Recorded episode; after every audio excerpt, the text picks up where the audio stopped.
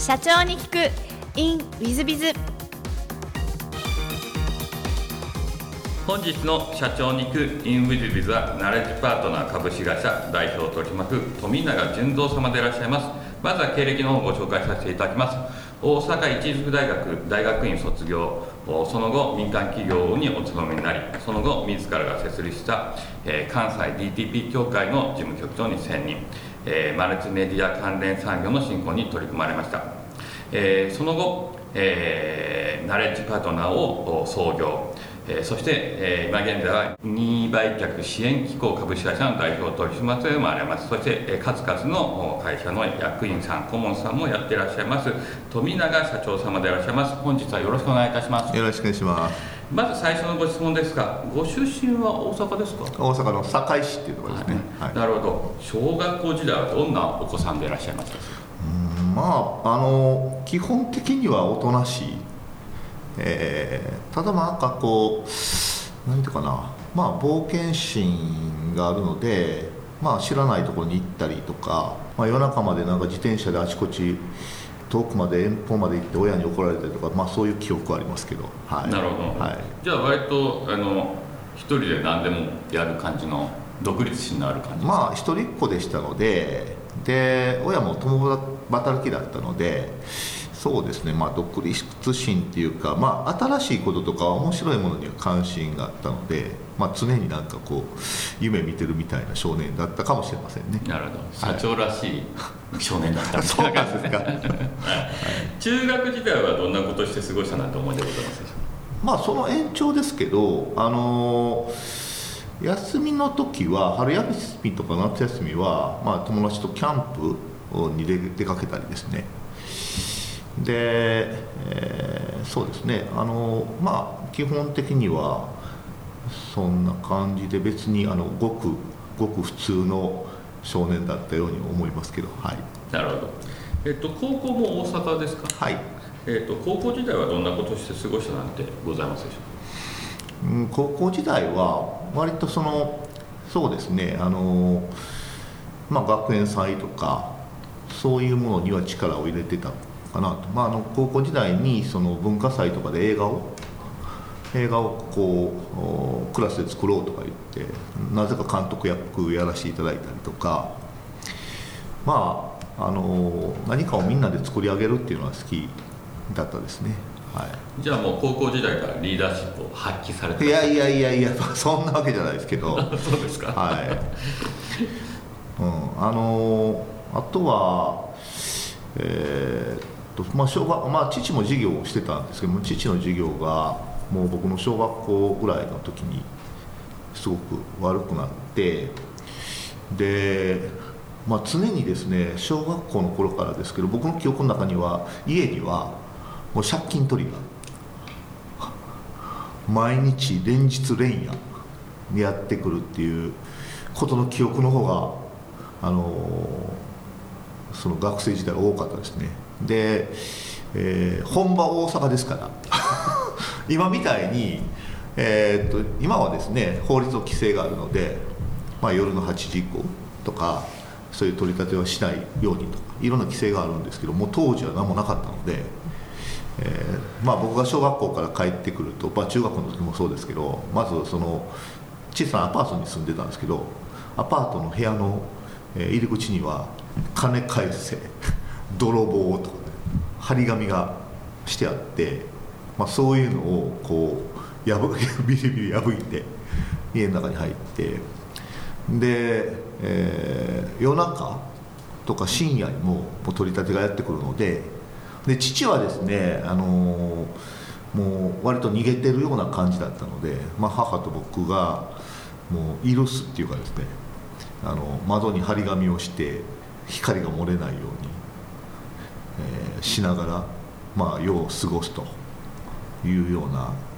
えー、まあ、それはそれはあの本当にあの何は金融道のような感じのお兄さんたちがですね、えー、毎晩やってくるのを対応してたような記憶、まあ、そういう、まあ、そういうこともあってうんあの割とまあ友達とその夜出かけたりえー休みの日になるとキャンプに行ったりとかそういうふうな感じだったので、まあ、リーダーシップっていうよりも何かまあそういうあの、えー学生時代は借金取りとのやり取りっていうのがなんか記憶にそういう方が多いですね。なるほど。はい。ドラマの世界ですよね。ええ最近ですと金返すなんてあるのはほぼないと思いますけど。ああまあまあ今だと捕まるんじゃないですかね、はい。そうですよね。警察ね。ドラマで皆さん見てる感じなんで、リスナーの皆さん方も多分そんな世界本当にあったんだって感じかもしれませんけど、まあ、続きがありましてで、えー、と僕は高校3年の時に、えーまあ、東京の大学大阪にいたんですけど東京の大学に受験をしに来てで、え2月ぐらいでしたかね。高校3年の2月ぐらいに東京の大学の受験をしに来てでそのままあのそこで下宿先を探したり、まあ、東京に転校した友達に会ったりして3日ぐらいしてからその実家の境にある実家に戻ったんですけどで、えーまあ両親が共働きだったので、まあ、夜遅くに帰毎晩帰ってくるんですけどえーっとその日は僕が帰った時は帰ってこなくてですね。まあただ高校3年の男の子なんで別にあの両親がまあ帰ってこなくても、まあ、ここ息子が受験ししてるのにどこに遊びに行ってるのかなというふうな感じだったんですけど、まあ、結局その置き手紙もないし当時携帯もメールもないので、まあ、そのまま、え翌日、まあ、次の日も結局帰ってこずで3日目になっても帰ってこないのでさすがにえこれどこに行ってるのかなと思ってちょっと心配になってたんですけど、まあ、3日目か4日目ですかねこうえーっと平屋だったんですけどその当時。平屋でピンポンってなるのであやっと帰ってきたなと。思ってガラガラっと開けると知らない男の人たちがずらっと家の前に並んでまして。で、えーまああ後で分かるんですけど裁判所の執行官。でつまり強制執行ですで有無も言わさず多分何らかのその紙を見せていただいたと思うんですけど有無も言わさず自分の家に入ってきて、まあ、冷蔵庫とか洗濯機とか、えーテレビとかにね白い紙を貼っていくんですみんな赤い紙じゃないかって言われるんですけど赤紙じゃなくて白い紙。動産執行ですよね。でで最後に言われたのがもう今日でこの家は明け渡してくださいと、まあ、出て行ってくださいと。言われて何の説明もっていうか親からも聞いてなかったし置き手紙もなかったのでであでもまあそういうことかと。まあ借金がねずっとあったのであそういうことかと思ってで友達をな、まあ、数人声かけて自分の身の回りのものだけをもうまとめて夕方その家を出て、えーというでそれが18の頃ですけど。すごい話をしていただいてるんですが、はい。その後はどういうふうに生活とかはされたんですか？であのまあ親戚が大阪のあの千里っていうところに、えーちょっと堺からやったと1時間ぐらいの離れたところにいたのでで、まあ、その親戚は状況を聞いてたみたいなのでとりあえずうちに来なさいということで、まあ、その親戚の家にしばらく、まあ、お世話になってですね。で結局まあその年はもう大学受験もうそういうはあのそういう状況じゃなかったのでもうあの親戚の家で、えー3ヶ月ぐらいお世話になってから、まあ、アルバイト先とか仕事先を見つけて、えーまあそこからはその4畳一間、えートイレ共同風呂なしの部屋家賃が1万23000円だったかな、まあ、ところを見つけてそこで一人暮らししながらアルバイトしながらでなんとか学費を貯めてっていう形で、まあ、その後の両親っていうか父と再会したのは18の時に別れて36の時です。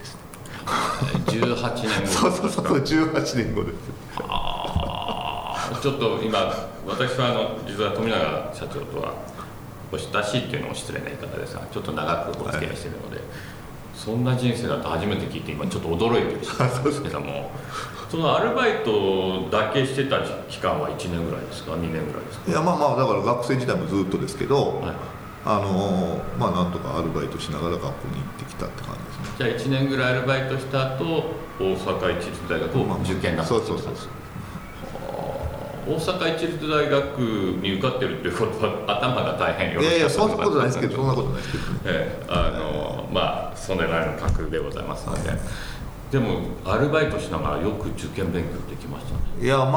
もうあの必死でしたからね。もうとりあえずだからその当時はみ皆さんからバブルの頃なんですごくいい思いをしたでしょみたいなことをよく言われるんですけど僕なんかバブルのこうこうなんかそういう経験っていうかですねなんか良かったような記憶っていうのは全然なくてですね。ひたすらひたすらあの働いてた。ような感じですね。アルバイトはどんなアルバイトアルバイトはあの町の電気屋さん、えー、松下電機のあのよくあるパナショップっていうかですね。だからあのおそこで電気屋さんでアルバイトさせていただいて。で朝8時ぐらいから夜はまあねあの10時ぐらいまでとか、えー最初の年はもうなんかあのひと夏で7キロぐらい痩せて えーあのクーラーつけとかですね。大体あのアルバイトは過酷な方に回されるんで天井上がれとか。配線とかね、えー屋根屋根に登ってアンテナつけとかですね。まあまあいろんなことを経験させていただいたのでまあそのそこであの鍛えられたことは割と後々自分の仕事にはですね、えーすごいプラスになるなと本当に、うん、思いますね。なるほどありがとうございます。で大学はでもそうするとあんまり通えない感じいやいやあのまあそれは最初の1年であとはまああの大学行きながら、えーっとずっとアルバイトをまあ時間ある時はアルバイトをしながらっていう生活でしたけどね、はい。大学時代どんな風に過ごしたなんて思いでございますいやまあそういう意味ではもうなんかあの常にアルバイトだけをしてたっていうふうな記憶しかないですけどね、はい、なるほど。なるほど。でその後大学院までお住みになったのは何か理由がございます？大学院は結局あの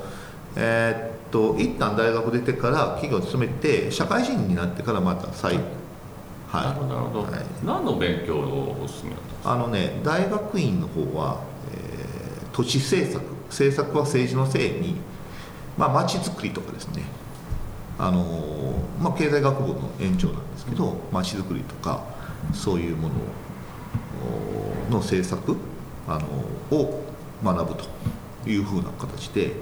で僕が学んだのはあのクリエイティブシティっていうかですね、特にその経済を発展させるためにはただ単に効率のいい社会だけを目指してても難しいというかですね。で特に日本っていうのは、まあ、新しいものを作り出す。何かの真似を真似をするとかいうのは得意なんですけど製造業も含めてですね。でもやっぱりこうナンバーワンになって新しいものを作り出すっていうのはね非常にその、まあ、苦手っていうかそういう文化じゃないということでただまあやはりこうそういう新しいものを作り出していくにはうんとその、まあ、ビジネスのことだけではなくて例えばまあクリエイティブなこと、まあ、それは音楽なのか芸術なのかそういうものをこう新しいものを発想していく人たちを作っていかないとお企業も町も成長していかない、まあ、そういうことを学んでいきましたよね。はい。なるほど。ありがとうございます。で大阪一律大学卒業後は普通の民間企業ですね。はい。どんな系の企業でいらっしゃったんですか？あのーまあ、あのゼネコンっていうかですね、えーゼネコンじゃないんですけど、えーあのそういうゼネコン系の企業で、えー当時はその本当にバブルの時期だったのでヨットハーバーとかの設計とか、まあ、そういう受注が非常に多かったので、あのそういうものの設計とかを、えー受託するような会社に勤めてました、大学はそっち系の学部でいらっしゃったんですか？まあ、経済学部ですね、うん。はい。なんかご自身で設計をじゃああ設計とかじゃなくて僕はまあだからまあ営業系っていうかですね。なるほど。ですけどね、はい、なるほど。でえっ、とその後 DTP 協会というのを、はいはい。まあ、創業に近い感じでいらっしゃるのと思いますがこれがまた全然違う方向。そうですね。あのアップルコンピューター、まあ Mac ですね。にこう、まあ、大阪でいうと秋葉あの東京でいうと秋葉原ですけど大阪でいうと日本橋っていうところがありまして電気街電気屋さん街があって、まあ、そこにですね、まあ、少年の頃からそういうの通うのが好きでで、えーそのマッキントッシュっていうコンピューター今でも言う Mac ですねの見た時にこれ衝撃を受けたんですね。で当時の日本のそのコンピューターっていうのは、えーまあ一太郎とか、えー昔で言うねその文字をこう書くとかですねワープロと言われるものっていうのがあったんですけどその Mac の中では画像と文字と文章がもう自由に編集できると。でそれを見た時にこれはすごいなと思ってですね、まあ、そのすごくこうこのコンピューターをぜひ触ってみたいと思ってですね、まあ、あのよく日本橋の方に見に行ったんですけど高かったんですよ。一式揃えると多分ね150万ぐらいしたんですよね。まあご存知だと思いますけど。でそれはさすがに買えなくってでそこにあのえーそのマックのことをその雑誌ねあのマッキントッシュの雑誌とか見てたらですねそしたらその大阪でそのマックを使った会社が求人をしてたんですはい。で,、えーでそこそこの求人してたので面白いなと思ってそこの社長に、まあ、小さい会社だったんですけどベンチャーの小さい会社だったんですけどそこにその社長に会いに行ってですねでであのぜひそこの会社で仕事をしてみたいなと思って本当に小さい23人の会社だったんですけどその会社に、まあ、転職っていうかですね 企業を辞めてもうそのマックを触りたいと思う思いであの転職したんですよ。で、まあ、それが DTP という技術でデスクトップパブリッシング。今では当たり前なんですけどそのコンピューターの中でそのパンフレットを作るとかあのプレゼン資料を作るとか今では当たり前のことなんですけど、まあ、それがすごく当時は画期的ででこれはこの印刷業界自体を全部変えてしまうんじゃないかなというふうにで当時の印刷業界っていうのはあの社食があって製版があって印刷があって、まあ、いろんな工程に分かれてたんですけどその DTP っていうものはそのコンピューターの中でほとんどが、まあ、画像の編集もできるし文字の編集もできるしレイアウトも自由に変えられると。でこれはもうこの印刷業界自体を全部変えてしまうんじゃないかなというふうに思ってこれはすごいなと思ってその、まあ、仕事をさせていただくことになってでそういうを進んでる時に1990年代でしたかね。あの、まあ、DTP の波っていうのがですね、まあ、まさしくこう印刷業界にもやってきてですねどこのその展示会に行ってもあの DTP、DTP っていうのが、ね、テーマになってででも印刷業界っていうのは、まあ、非常にあの遅れてる産業だったのでで DTP はほとんどそのやってるところが少なかったのでで私が勤めたその会社に DTP のことを教えてほしいということでたくさんの印刷業界の方々とか社食業界の方とかが来られたんですけどでこれはまあその、え1人2人にこう個別に教えててもキリがないなと思ったのでまああのアップルさんとか、えー大日本印刷さんとか大日本スクリーンさんとかゼロックさんとかいろんなところにお声掛けをしてですねじゃあそういう協会を作りませんかと。そういう DTP をね普及させるための協会を作りませんかということでお声掛けをさせていただいて、まあ、関西 DTP 協会っていうのをまあそういう勉強会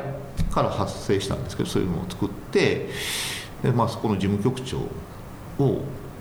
のさせていただいたということでまあまあそこれがまあ僕から言うと最初の創業みたいになるのかなとは思いますけどはい。お聞きするとあの行動力もあって発想力もあってかつ全然違う業界にこう普通に飛び込んでいけるところがあ富永社長らしいっちゃらしいですけども、なんかその飛び込むのに怖さとかそういうのはあんまりなかった？まあ当時はそうですね。あの好奇心がねいろいろ旺盛だったのでただビジネスのことをねこうお金のこととかそろばん勘定はそんな考えてなかったのでただ単にこうあの新しいものとかそういうものをこう作り出していくっていうことか、まあ、そういうことは好きだったのでビジネスっていうよりもまあまああのなんかそういうねこうワクワク感だけでやってたってまあまあそれも20代25とか26ぐらいの時ですかね。はい。まあ勢いだけでやってたので。ででビジネスに結びそのあの DTP 協会自体はビジネスにはそんなに結びついてはいないんですけど、